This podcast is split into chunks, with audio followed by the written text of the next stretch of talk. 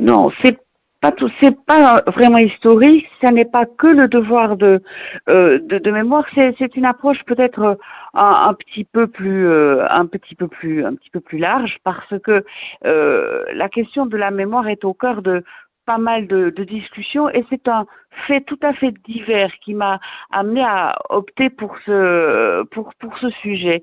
En effet, hier soir à la télévision est passée une toute petite euh, vidéo qui a déjà circulé sur la toile cette semaine, qui représentait, et c'était très émouvant, une ballerine, une, une danseuse étoile euh, qui a euh, qui est atteinte de la maladie d'Alzheimer et à, laquelle, à laquelle on, on faisait écouter le, le lac des cygnes.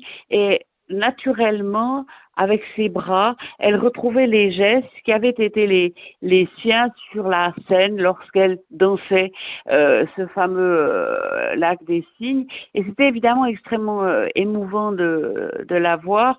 La, musique avait été une sorte d'extracteur de, de mémoire et ce court instant de retrouvailles avec elle-même, peut-on dire, a été, semble-t-il, euh, source de bonheur pour cette mmh. femme. Alors ça me conduit à une réflexion un peu plus large en relation avec certains aspects de l'actualité. Euh, plus occupés à suivre le feuilleton des élections américaines, les pays occidentaux ont laissé sans coup férir l'Azerbaïdjan régler à sa façon l'affaire du Haut-Karabakh, euh, condamnant à l'exil les Arméniens, auxquels les plus excités ont annoncé qu'on les exterminerait. Et bien entendu, tout cela avec le soutien de Vladimir Poutine et la bénédiction d'Erdogan. La mémoire arménienne frémit et les images des massacres de 1911 euh, remontent à la surface, même si ce sont les générations des descendants qui sont encore là. L'Europe a apparemment oublié. Et Poutine, qui se fait le champion des orthodoxes, a oublié que les Arméniens étaient chrétiens, ce qui complique encore leur situation. Hmm. Est-ce que c'est une situation exceptionnelle, Daniel Cabanis? C'est difficile à, répondre de manière très, manière très tranchée, mais peut-être que ça mérite un tout petit peu de réflexion. Parfois, oublier et refuser la réalité, c'est la même chose. D'où l'émergence du devoir de mémoire utile, nécessaire, mais parfois dangereux lorsqu'il n'est pas associé au pardon on tombe vite dans la réalité du droit coutumier du Caucase où le sang ne sèche jamais, dans la pratique d'une loi du talion totalement dévoyée. Il y a, je crois, autant de grandeur à reconnaître euh, sa faute euh, que d'être capable de pardonner ce que l'on a pu, euh, subir. Ce n'est pas toujours si simple que cela, parce que psychologiquement, euh, nous avons une grande capacité de, résistance. Quelques exemples. C'est vrai que ça suppose un grand effort de volonté.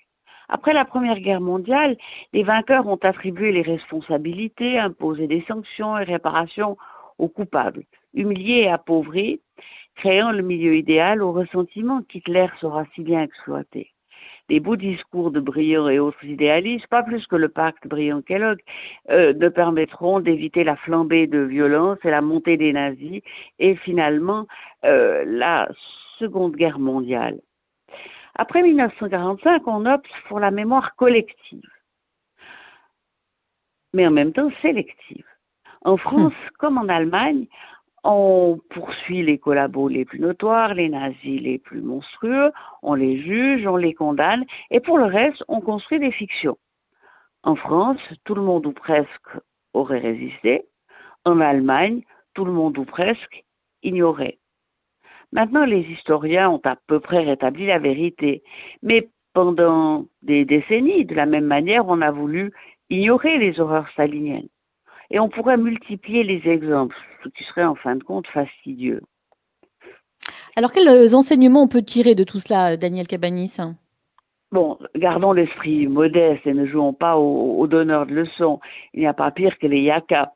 On peut en revanche, à titre individuel, avoir une mémoire limpide, se rappeler ce qu'on a fait et tenter de réparer quand on a fait mal, se rappeler ce qu'on nous a fait avec gratitude quand c'est bien, avec l'esprit de pardon quand c'est mal.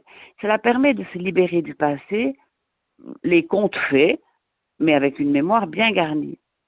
Et on peut se demander si les princes qui nous gouvernent parfois sont amnésiques, ou ont simplement une mémoire sélective qui conduit à des répétitions d'erreurs ou à l'incapacité d'utiliser quelques leçons du passé.